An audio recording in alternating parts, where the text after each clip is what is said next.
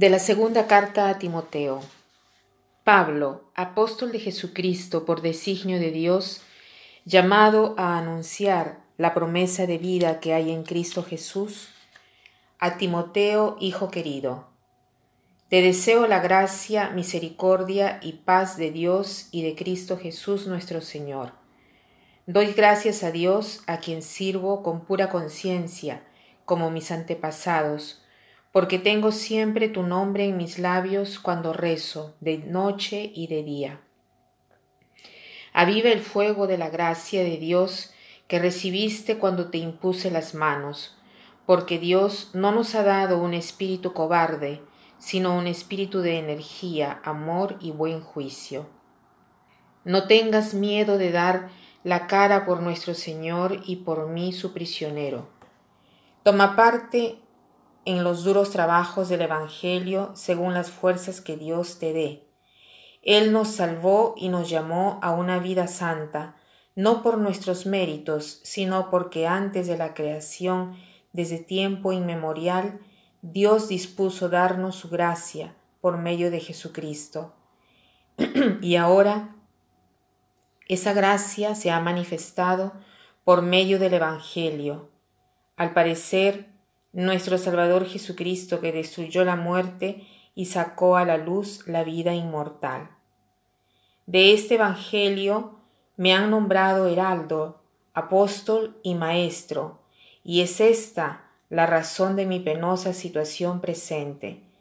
Pero no me siento derrotado, pues sé de quién me he fiado y no estoy firmemente persuadido de que tiene poder para asegurar hasta el último día el encargo que me dio. Hoy comentaremos la segunda carta del apóstol San Pablo a Timoteo. ¿Quién era Timoteo? Era un discípulo de Pablo y era el discípulo predilecto eh, de él. Pablo se, se acuerda, dice, de, de Timoteo y reza por él noche y día, lo tiene presente en sus oraciones. Se ve que Pablo rezaba tanto y era tan unido al Señor. Timoteo era un tipo tímido, introvertido, con poco coraje, pero aún teniendo esta naturaleza tímida, no es un problema porque con la gracia de Dios nosotros podemos obtener cada cosa. Entonces, eh, Pablo da ánimo a Timoteo de continuar y dice, y esta es la frase que quiero comentar hoy y aplicarla a nuestra vida, te hago recordar de reactivar el don de Dios que hay en ti mediante la imposición de mis manos. ¿Qué significa esta imposición de las manos? Es el sacramento del orden sacerdotal. O sea, Timoteo era sacerdote y será el jefe o como decir el párroco de una de las iglesias. Entonces, para poder superar su estado de timidez, él no debe hacer otra cosa que reactivar el don de Dios que había en él. ¿Qué quiere decir?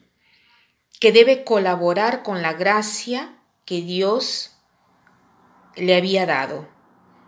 Es como el principio que nos dice nuestro fundador, lo que no tienes por naturaleza, lo puedes adquirir por gracia. O sea, si uno por naturaleza es tímido, por gracia puede convertirse en no tímido. Veamos bien esto. Porque en, en muchas situaciones somos tímidos. Podemos pensar en situaciones en la cual uno se siente tímido. ¿Qué significa timidez? Tímido viene de la palabra temere, que significa tener miedo. ¿Y de qué cosa tenemos miedo? ¿no? Eh, al estar en contacto con los demás. Por lo general, tenemos miedo del juicio de los otros, de no estar a la altura, de, de no quedar bien, de eh, que no estamos adecuados a la situación que estamos viviendo y sentimos miedo. Pero tenemos este don de Dios y podemos fácilmente vencer este miedo. El hecho de tener coraje el valiente, ¿no? No es quien no tiene miedo, sino quien va más allá del miedo, quien sabe convivir con el miedo, pero al mismo tiempo no se hace condicionar del miedo. Este es el valiente. Y todos podemos ser así, pero tenemos que hacer acciones de manera que podamos colaborar con la gracia de Dios. ¿Y cuáles son estas acciones? Por lo general, cuando somos tímidos, no queremos decir lo que pensamos o nos escondemos, no queremos aceptar encargos por miedo al fracaso. Entonces tenemos que hacer lo contrario. Hay una frase que dice, haz de cuenta que verás que lo lograrás. Entonces, haz de cuenta que no eres tímido, que eres valiente. O sea, compórtate como si tú no fueras tímido. Después que te has ejercitado en esto, piensa que aunque las personas te juzgaran mal, no tiene importancia, porque no es que debemos gustar a las personas. Una cosa que tenemos que hacer es aprender a convivir con el desprecio, entre comillas, de parte de los otros. En cambio, nosotros queremos siempre ser aceptados, pero cuando las personas no nos aceptan, no es que no nos aceptan como personas, no aceptan la etiqueta que se han puesto, la imagen que se han hecho de nosotros. Esto es lo que no aceptan.